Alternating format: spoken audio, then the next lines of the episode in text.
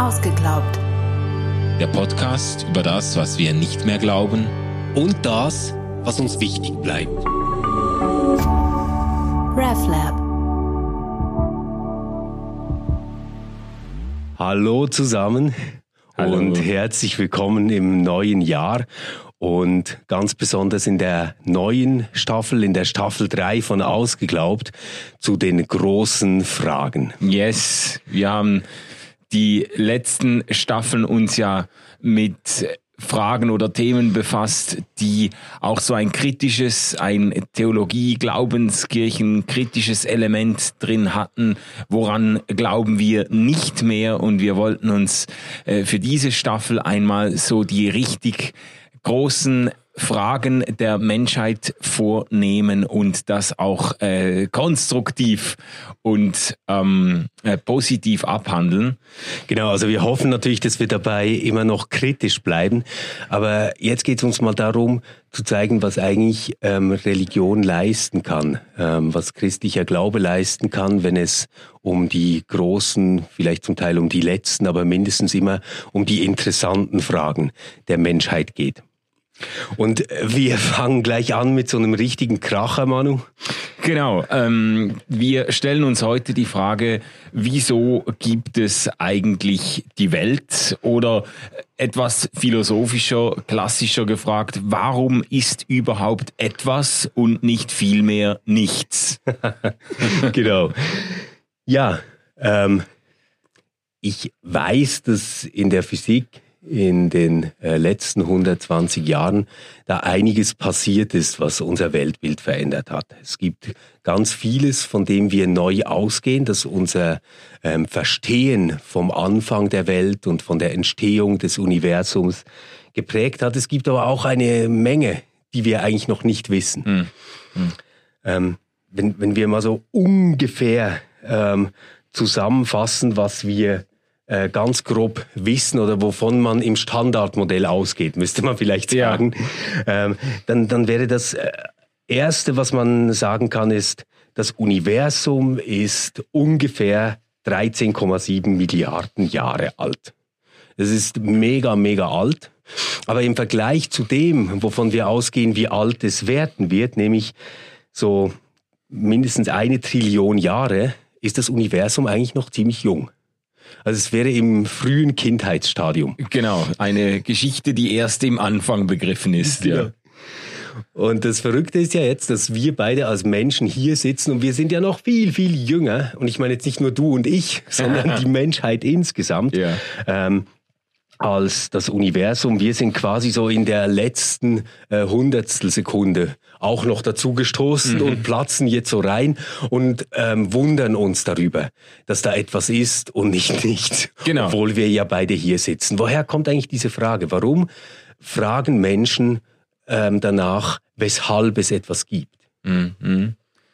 Ja gut, das das wäre eine Frage, die uns zum Thema bringt, was ist der Mensch? Das werden die uns ja auch noch fragen. Also, dass wir, genau. das ist ja das Bemerkenswerte, dass wir uns diese Frage überhaupt stellen, dass wir zurückfragen, warum gibt es uns, warum gibt es die uns umgebende Welt, warum gibt es das Universum und warum ist nicht einfach gar nichts? Ja, ja genau. Und ich glaube, ähm, etwas, äh, was, was wir heute mindestens kurz anschneiden sollten, ist die Urknalltheorie. Mhm. Ähm, diese Big Bang äh, Theorie geht ja davon aus, dass es eigentlich vor dem Anfang, muss man sagen, um es korrekt zu sagen, einen Zustand gab, in dem weder Raum noch Zeit äh, und, und auch gar keine Materie war. Da war eigentlich nichts. Mhm. Und ähm, in diesem winzig unendlich kleinen Punkt, den man sich eigentlich gar nicht vorstellen kann, aber wir müssen ja irgendwie mit, mit Bildern arbeiten. Ähm, der da war, äh, ereignet sich so etwas wie eine Explosion, aber natürlich ohne Ton. ja, weil ähm, es, es, es kann ja keinen Schall geben, wenn es keinen Raum gibt. Also da, da hat's nicht äh, wirklich geknallt, obwohl das wahrscheinlich die größte Explosion ist, die man sich überhaupt vorstellen kann. Und das Verrückte ist ja ähm, an dieser an diesem Bild des, des Urknalls, dass eigentlich aus diesem winzigen Nichts, das unendlich äh, schwer und heiß ist, ähm, all das entsteht, was wir, also was wir sind, materiemäßig. Ja. Ähm, und auch all das entstanden ist, was das Universum ist, das heute immer noch weiter expandiert und größer wird. Und wenn wir sagen, es wird größer, dann müssten wir eigentlich auch zugeben, wir wissen aber gar nicht, äh, wie groß es eigentlich ist. Also ist es zum Beispiel unendlich oder ist es endlich? Ähm, wo ist der Rand des Universums? Was kommt hinter dem Universum? Das sind ja alles Fragen, die wir nicht wissen. Ja, und das sind auch Fragen, die unsere Vorstellungskraft total an die Grenzen bringen. Also die eben genau. im Blick auf Raum und Zeit, also zu fragen, was ist außerhalb der Grenzen des Raumes, da hat man ja eigentlich schon schon ausgedrückt, dass man es eben nicht denken kann, weil außerhalb des Raumes, da ist man ja dann sofort auch wieder bei einem Raum, der außerhalb des Raumes ist. Genau. Also äh, das wir, wir denken halt immer in Räumen ja, und Zeitabschnitten. Das, das widerspricht sich genauso wie wenn man ja. sagt, was war vor dem Anfang der Zeit, weil äh, mhm. wenn es ein vor dem Anfang der Zeit gab, dann war es eben noch nicht vor dem Anfang der Zeit. Also das sind alles eigentlich selbst widersprüchliche Formulierungen, ja. die uns ein Stück Stück weit auch in Schranken weisen oder die, die Erklärbarkeit irgendwo in Schranken weisen. Das ist ja. ja so herrlich von Augustinus, ist das ja überliefert, ah, ja. Ähm, äh, dass ihm die Frage gestellt wurde, was denn vor der Zeit war. Was hat Gott denn gemacht, bevor die Zeit war? Mhm. Dann hat Augustinus gesagt, na ja, also bevor es die Zeit gab, hat Gott die Hölle gebaut für Menschen, die solche Fragen stellen. Ja, genau, genau. ja. Ja, aber das, das, bringt, das bringt uns natürlich auch zu den, ich sage jetzt mal, zu den Platzanweisungen unterschiedlicher wissenschaftlicher Disziplinen auch. Also es ist total erstaunlich und auch anerkennungswürdig, was die Physik, äh, was die Naturwissenschaften in den vergangenen 100, 150 Jahren alles herausgefunden hat oder an äh, Theorien plausibilisiert hat zur Entstehung des Universums, dann auch zur Entstehung des Lebens, des biologischen Lebens und so. Das ist ja Wahnsinn welche Erkenntnisfortschritte hier erzielt wurden. Und gleichzeitig wird so die Frage, ja, warum, warum gibt's jetzt das alles und nicht nichts? Was ist das Geheimnis dahinter? Was ist der Grund dahinter? Wird letztlich dann doch nicht beantwortet. Ja, ich bin auch gar nicht äh, sicher, ob ähm, Physik oder Wissenschaft im strengen Sinn, also als Naturwissenschaft gedacht oder als ja. exakte Wissenschaft gedacht, ähm, dazu äh, weitere und bessere Antworten geben kann. Was mich schon beeindruckt, ist aber, wie die Physik im äh, 20. Jahrhundert vor allem äh, unser Weltbild nochmal geprägt hat. Ja. Und für, für mich gibt's da total Beeindruckendes, was ich mitnehme und was ich auch merke, dass es mein Denken äh, in meiner Religion prägt. Mhm. So ein kleines Beispiel, dieser, also wir haben ja einerseits diese riesigen, gigantischen Zahlen, oder? Also von, von äh, 100 Milliarden Galaxien, die es mindestens gibt, Crazy. die jeweils 100 Milliarden äh, Sterne haben. Das sind ja Zahlen, da haben wir einfach kein Bild mehr davon. Ja. Das, das, das sprengt alles, was, was wir denken können. Ja. Und gleichzeitig gibt's dann diese ganz, ganz, ganz winzige Zahl, ähm, die am Anfang steht, wenn, wenn wir die Frage stellen, ab wann geht's eigentlich in diesem Universum mit Naturgesetzen zu? Also ab wann geht's mit rechten Dingen zu, wenn man so will? ab wann gelten Naturgesetze? Dann äh, ist das nicht vom Anfang an so. Ganz am Anfang ähm, gehen wir von einer Überlichtgeschwindigkeit aus, was mit unseren Naturgesetzen nicht vereinbar ist. Ähm, wir gehen von einer Hitze aus und von äh, Gravitationsmomenten, die man ähm, eigentlich nicht beschreiben kann mit unserer Naturwissenschaft. Und ich habe da mal nachgeschaut, das war wirklich nur ein ganz, ganz, ganz kleiner Moment, Manu. Das war ähm, eine Sekunde und dann musst du hoch minus 43 schreiben. Krass. Also das ist so, äh, ja, wenn wir es jetzt sagen würden, dann würden wir so viele Nullen nach dem Komma aufzählen, dass der Podcast vorbei wäre, oder? Mhm. Aber das ist wirklich nicht mal ein Wimpernschlag, sondern das ist ein, ein winzigster Bruchteil eines Wimpernschlags. Mhm. Und da ist etwas passiert, wodurch eigentlich äh, das erst in Gang gekommen ist, was unsere Naturgesetze sind heute. Mhm. mhm. äh, die wir haben und die seitdem aber gelten.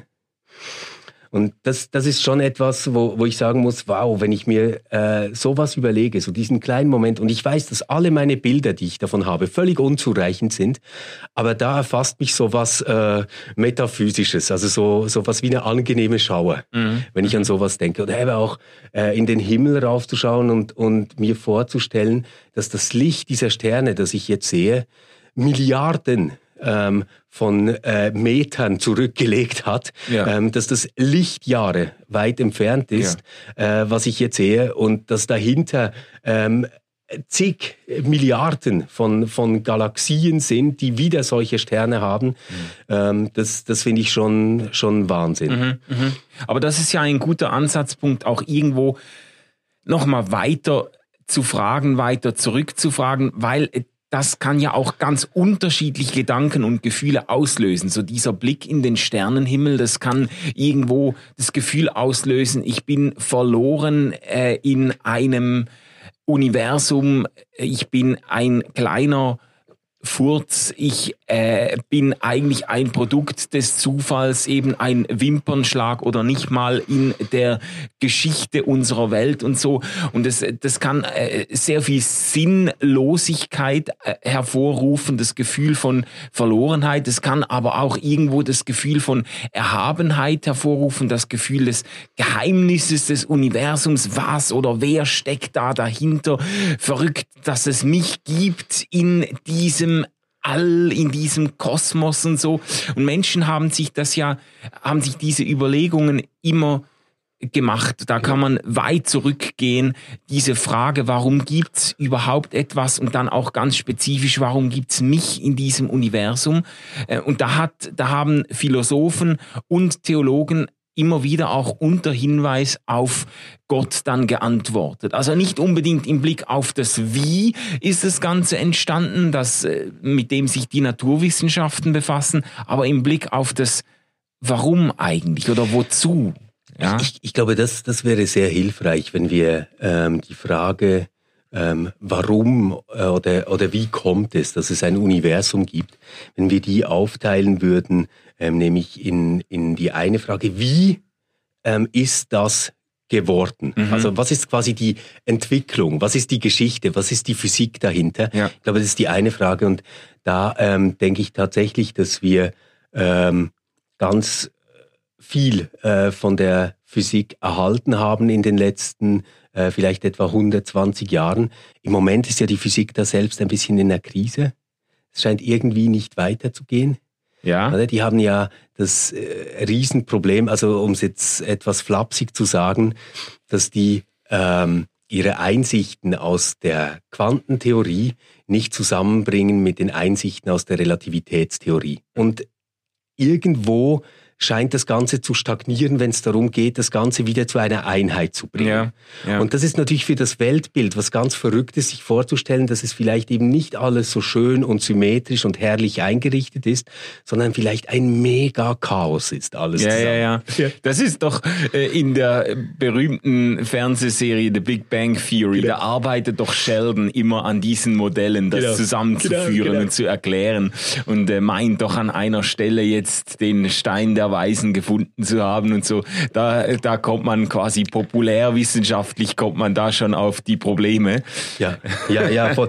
Also und ich, ich merke das auch, als ich, als ich eben ein bisschen äh, darüber gelesen habe und Vorträge auf YouTube geschaut habe. Das sind, das ist total faszinierend zugleich. Und ich merke aber, dass es ständig meine Vorstellungskraft sprengt. Also mhm. ich, ich will mir dann immer ein Bild machen und im nächsten Satz schafft es dann die Dozentin, dass ich denke, ah nein, das war jetzt wieder falsch. Gut, okay, aber und daneben gibt's ja die andere Frage. Es ist vielleicht mehr so eine Sinnfrage, nämlich warum gibt es das? Ja. Also wozu? Ja. Oder zu welchem Ende? Oder ja. was, was soll das bezwecken? Oder? Genau. Und ähm, da finde ich es jetzt spannend, vielleicht zu, zunächst mal so menschheitsgeschichtlich eine kleine Rückschau zu machen, weil wir ja fast in allen Kulturen irgendwo religiöse Stories oder Überlieferungen haben, ähm, die erstens erklären, wie das entstanden ist, was uns umgibt. Ja. Also es erklärt, wie es dazu gekommen ist, dass es eine Umwelt gibt. Mhm. Und gleichzeitig deutet es ja diese Umwelt auch. Ja. Also wenn, wenn ich jetzt da mal ins Alte Testament gehe, Genesis 1, ähm, dann würde ich sagen, weißt du, so ganz anders als das, was wir jetzt heute ähm, je einzeln machen, ist das ja gar nicht. Mhm. Also die nehmen, so, so würde ich das mindestens interpretieren, so den Kenntnisstand der damaligen Zeit, mhm. ähm, bringen das in eine Ordnung und interpretieren das.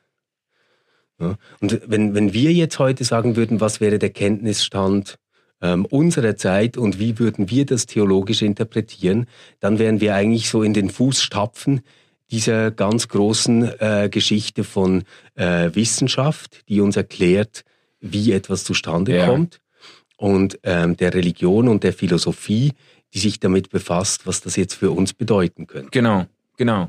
Und interessant ist ja, dass es auch unter Verweis auf die Bibel oder unter christlich-theologischen Voraussetzungen eben recht unterschiedliche Antworten gibt auf die Frage, warum gibt es etwas und nicht nichts. Also natürlich äh, referieren die Antworten alle auf Gott. Also Gott ist irgendwie der Grund, warum es etwas gibt und nicht nichts. Gott ist der Schöpfer. Das ist auch in den Glaubensbekenntnissen quasi der erste Pflock, der eingeschlagen wird. Wir glauben, an Gott, den Schöpfer von Himmel und Erde. So beginnt äh, die Bibel in unserer Überlieferung. Äh, am Anfang schuf Gott Himmel und Erde. Also Gott steht irgendwie dahinter. Und das Ganze hat auch eben ein Wozu. Das Ganze hat irgendwo ein, ein Ziel auch, das eingeschrieben ist. Aber das ist dann schon sehr interpretationsbedürftig. Also je nachdem hat man dann gesagt, zum Beispiel in, in kalvinistischer Tradition, ähm, die Schöpfung, das Universum, die Welt existiert, um die Ehre Gottes zu vergrößern, um die Herrlichkeit Gottes zu vergrößern. Das konnte dann auch wirklich bis zum bitteren Ende durchgedacht werden. Also auch die, die Sünde und Zerbrochenheit der Welt, auch das Böse und die Hölle äh, sind dazu da, die Herrlichkeit und Größe Gottes noch mehr zum Zuge kommen zu lassen.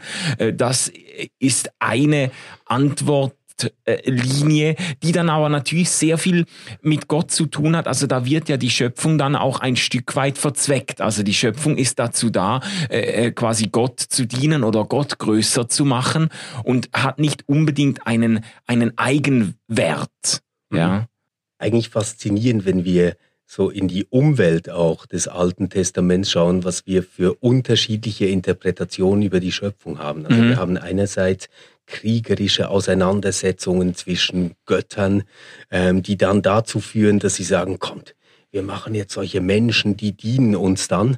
Mhm. Ähm, dann haben wir nicht mehr den Streit untereinander mit der Aufgabenverteilung. Es gibt andere Geschichten, zum Beispiel aus also es ist jetzt nicht mehr Umwelt äh, AT, aber, aber einfach vielleicht so, um die Palette ein bisschen zu zeigen, aus Zentralafrika, wo die Idee ist, dass eine Gottheit, Bumba heißt die, glaube ich, die äh, erbricht quasi äh, die Sonne und dann die Erde und, und aus diesem Erbrechen heraus der Gottheit mhm. ähm, kommen dann die Tiere und der Mensch raus.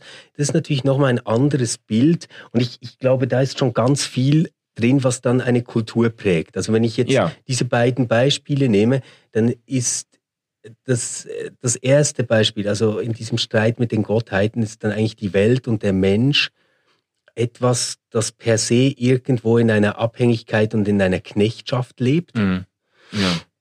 Im anderen Fall mit diesem äh, Gott Bumba, der da erbrechen muss, ist es dann eigentlich ein Bild, das wir, wenn auch auf eine sehr eklige Art, ähm, aus diesem Gott selbst herauskommen. Mhm. Also wir sind dann quasi etwas und verbunden mit allem, was zu dieser Gottheit gehört, also was aus dieser Gottheit herauskommt. Mhm. Und im ersten Beispiel steht diese Gottheit oder diese Gottheiten äh, uns gegenüber und formen uns und richten das so ein, als wären wir quasi auf einem Spielbrett. Ja, ja. Und wie würdest du jetzt in diesem Spektrum, es, man, man, könnte natürlich noch ganz andere äh, ja, Geschichten nehmen, aber wie würdest du jetzt da Genesis äh, verorten, die, die biblische Erzählung der Schöpfung?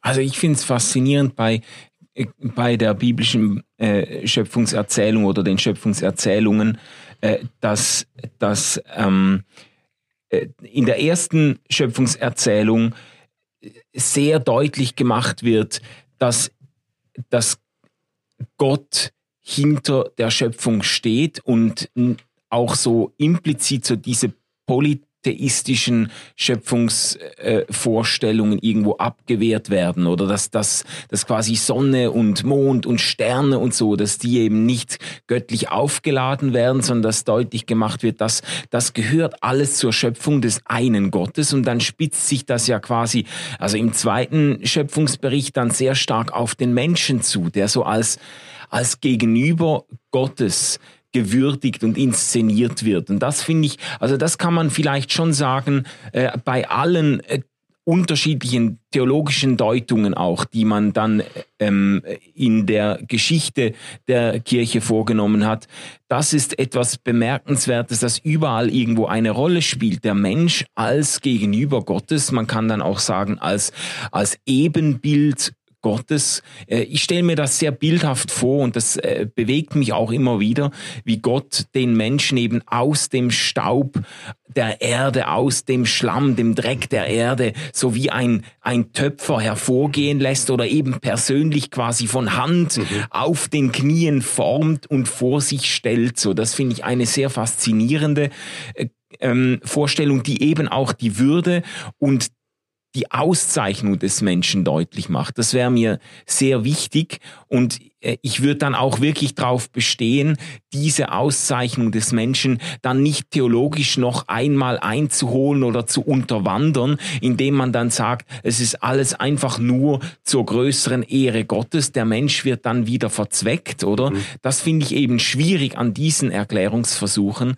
Mhm. Äh, es liegt mir viel näher zu sagen, ähm, biblisch, das so so verstehe ich die ganze Sache. Biblisch wird mit der Erschaffung der Welt und mit der Erschaffung des Menschen quasi eine Geschichte initiiert, die mhm. Gott mit seiner Schöpfung schreibt, eine ja. Geschichte, die Gott mit dem Menschen schreibt, eine interaktive Geschichte, in der dem Menschen ein, ein Eigenwert zukommt, auch ein Selbstbestimmungs Recht zukommt. Und das finde ich eigentlich das Faszinierende an der, an der an der biblischen Konzeption, so wie ich sie, zum, wie sie mir zumindest sehr stark ja. entgegenkommt. Ja. ja. Gerade in der letzten Zeit sind wir ja auch aufmerksam geworden darauf, dass das durchaus eine vielleicht schwierige Wirkungsgeschichte hatte, den Menschen so ins Zentrum mhm. äh, seiner Umwelt, schon der Begriff Umwelt sagt ja, ja. quasi, dass, dass wir einen Zentralbegriff äh, des, des Menschen haben, äh, zu stellen. Also dieses äh, Domine Terra, also beherrscht ja, die Erde, macht sie euch zu untertan hatte ja auch eine ganz, ganz schwierige Geschichte. Man mhm. könnte die Geschichte aber auch anders deuten, oder? Mhm. Ähm, man, man könnte Genesis auch so lesen, dass der Hauptauftrag des Menschen eigentlich ist, allem Namen zu geben. Mhm. Also wenn ich jemandem einen Namen gebe, dann stehe ich schon in Beziehung dazu. Dann kann ja. ich aber auch nicht achtlos umgehen und dann ist das nicht ein Unterwerfen quasi, sondern ein in Beziehung stehen. Also Genesis wäre für, für mich dann eigentlich die Geschichte eines Gottes, der eine Welt entstehen lässt und darin Menschen schafft, die diese Welt wahrnehmen können und sich davon berühren lassen können einerseits, mhm. damit auch umgehen können und selbst eigentlich quasi zu Co-Schöpfern werden. Ja, ja. Also nicht indem sie das hervorbringen können, aber sie können es modifizieren, verändern, sie können damit umgehen, ja. sie können kreativ sein. Kreativ äh, eben nicht im Sinne eines Ursprungs, also nicht, dass sie das erzeugen können, mhm. aber dass sie es verändern und prägen. Ja, ja. Das finde ich auch sehr wichtig. Ich würde auch, ich würde mich auch dagegen wehren, quasi die, die menschliche Ausbeutung der Schöpfung und diesen Missbrauch der Schöpfung dadurch überwinden zu wollen, indem man von der Zentralstellung des Menschen abrückt und mhm. ihn quasi von seinem, von seinem äh, hohen Ross herunterholt, weil ich glaube, äh, die Lösung liegt nicht darin, äh, den Menschen einfach dem Rest der Schöpfung gleich zu machen, sondern darin, die besondere Verantwortung des Menschen eben als eine Ausnahmeerscheinung auch in der Schöpfung klar zu machen. Also äh, da, da würde ich sehr viel mehr Chancen einräumen. Und da würde ich auch sagen, da hat natürlich die, äh, die äh, Kirche und Theologie wahrscheinlich über lange Zeit hinweg auch Dinge sehr fragwürdig äh, gesehen und interpretiert. Mhm. Und da kommen wir jetzt, äh, jetzt langsam wird das wie so aufgedeckt, auch dieser Verwertungszusammenhang, in den, in den der Mensch die ganze Schöpfung äh, gestellt hat, der eben aber sogar bis zurück zum Schöpfungs, äh, zu den Schöpfungserzählungen eigentlich nicht, nicht angemessen oder nicht, nicht ähm, ähm, ähm, legitim ist. Ja? ja, ich glaube auch, wir, wir werden aber das nie ganz los, dass wir eine sehr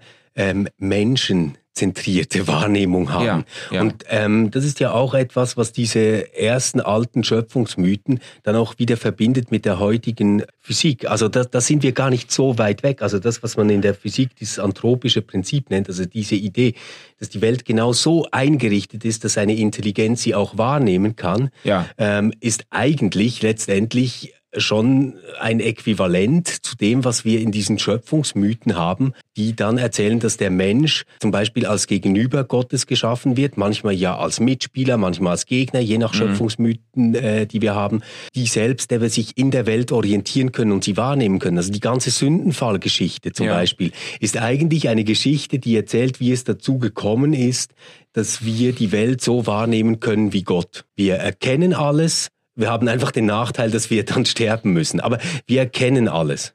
Mhm. Und das ist, das ist eigentlich verrückt ähm, zu, zu sehen, wie diese Grundmotive, ich glaube, die sind irgendwo zutiefst menschlich, weil, weil die uns jetzt tatsächlich schon seit weit mehr als 2000 Jahren äh, begleiten. Also dieses mhm. Denken, dass, dass wir Welt wahrnehmen können, wie Gott das tut. Also dass sich unser Blick nicht grundsätzlich vom Blick Gottes unterscheidet. Mhm. Mhm. Äh, das, das ist etwas, was ich glaube, das geht bis in die heutige Naturwissenschaft weiter. Ja, ja.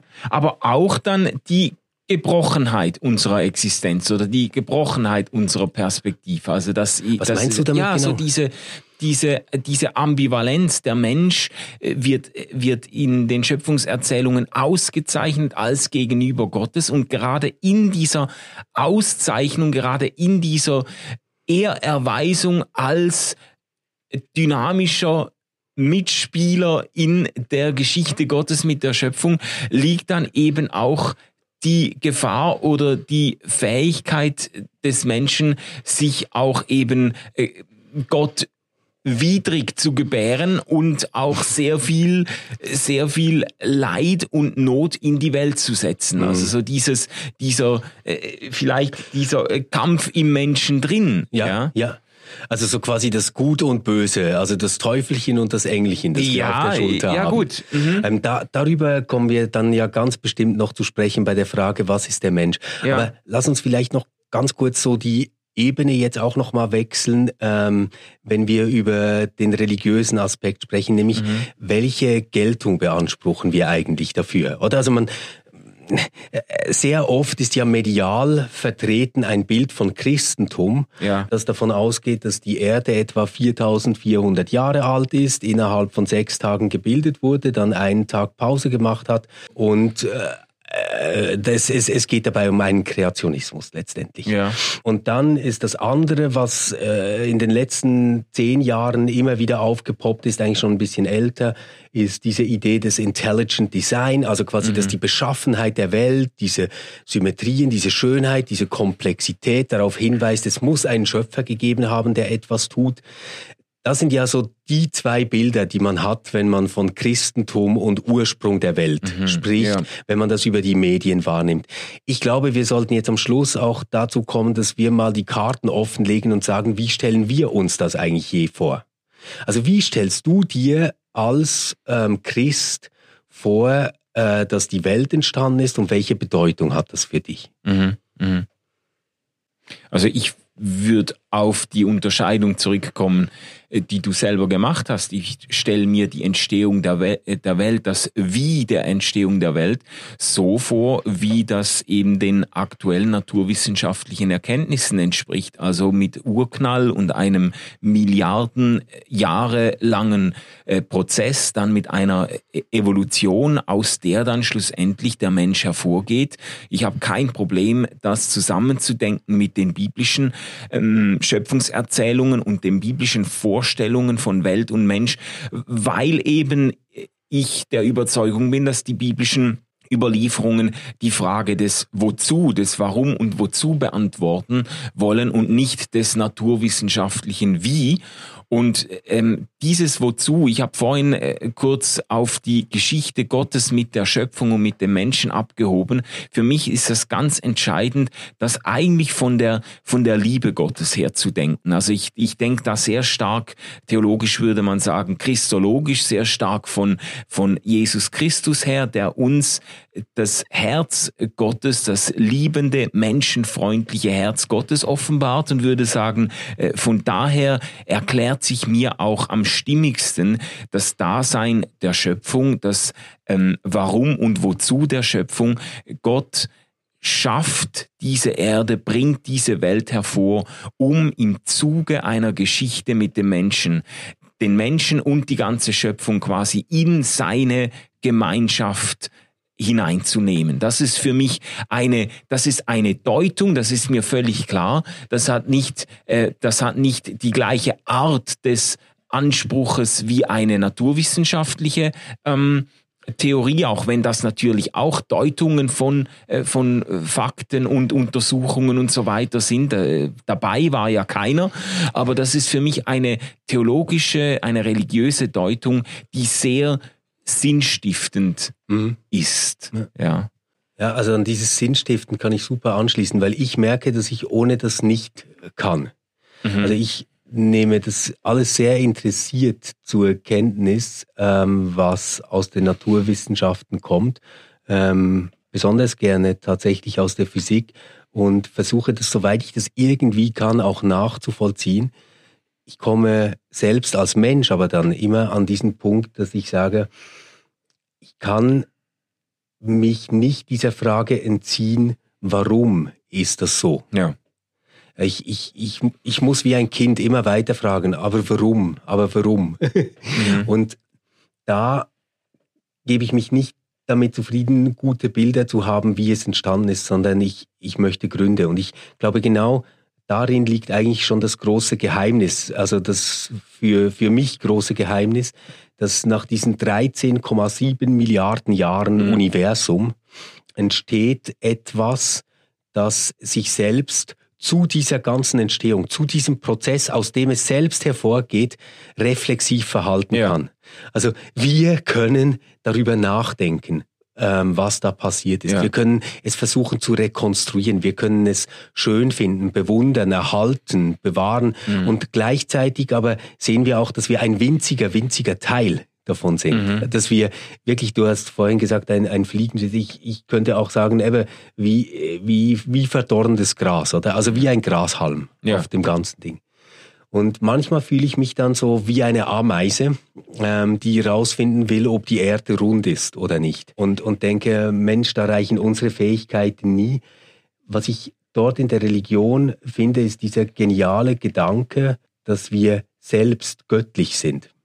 Ich weiß, dass das jetzt ganz viele antriggert, wenn man das so sagt. Mhm. Diese Idee, den Menschen zu vergotten, meine ich aber gerade nicht, sondern ich meine tatsächlich ein demütiges Verhältnis gegenüber allem.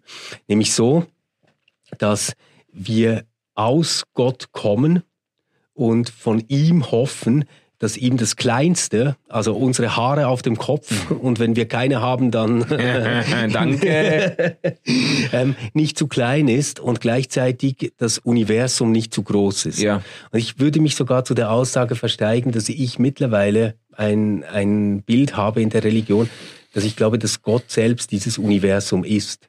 Also ich glaube, Gott ist ein Name für das Universum unter der Bedingung, dass das Universum etwas ist, das uns gewollt hat und sich daran freut, dass wir uns an ihm erfreuen. Okay. Ja, ich ich, ich mache das äh, gerne auch an, an ähm, dieser wunderbaren äh, Apostelgeschichte äh, stelle fest. Also Apostelgeschichte 17, da, ähm, ja, ob, ob Paulus das je gesagt hat, keine Ahnung, oder? Aber ähm, ich, ich, ich finde das einfach ein ganz, ganz starkes Zitat. Er, er spricht dort darüber, woher kommt eigentlich die Welt. Das ist sein, sein Thema dort. Und ähm, dann sagt er, hey, dürft euch Gott nicht so denken, als wäre er euch fern. Gott ist euch nicht fern, versucht er zu sagen. In ihm nämlich leben, weben und sind wir, wie auch einige eurer Dichter gesagt haben, ja, wir sind auch von seinem Geschlecht. Mhm. Und das finde ich eine wunder, wunderschöne Idee. Und ich stelle mir das so vor, dass mein Leben in diesem Universum etwas ist, ähm, das mir geschenkt ist als eine Zeit, als eine Zeit ähm, im Raum Gottes, der das alles ist, der das nicht einfach zusammenhält quasi von außen, sondern der uns alle schon lange in sich drin hat. Das, mhm. das ist meine Vorstellung. Und, und meine Vorstellung, äh, warum er das dann so macht oder sie mhm. das so macht, sie wäre ja fast das bessere Bild, ja. müsste ja. man sagen, ähm, ist das, dass ich glaube, Gott wünscht sich da jemand, der mit ihm zusammen staunen und Freude haben kann an der Vielfalt, äh, die in ihr selbst möglich ist. Mhm, mh. Ja, sehr schön. Also ich kann an vielen Stellen mitgehen, an anderen Stellen habe ich ein bisschen zu, bin ich ein bisschen zusammengezuckt. Ich habe es gesehen. Gedacht, da, müsst, da müsste man jetzt noch mal eingehender diskutieren. Die Identifikation von Gott und Universum ist mir so natürlich ein bisschen äh, fremd und unangenehm.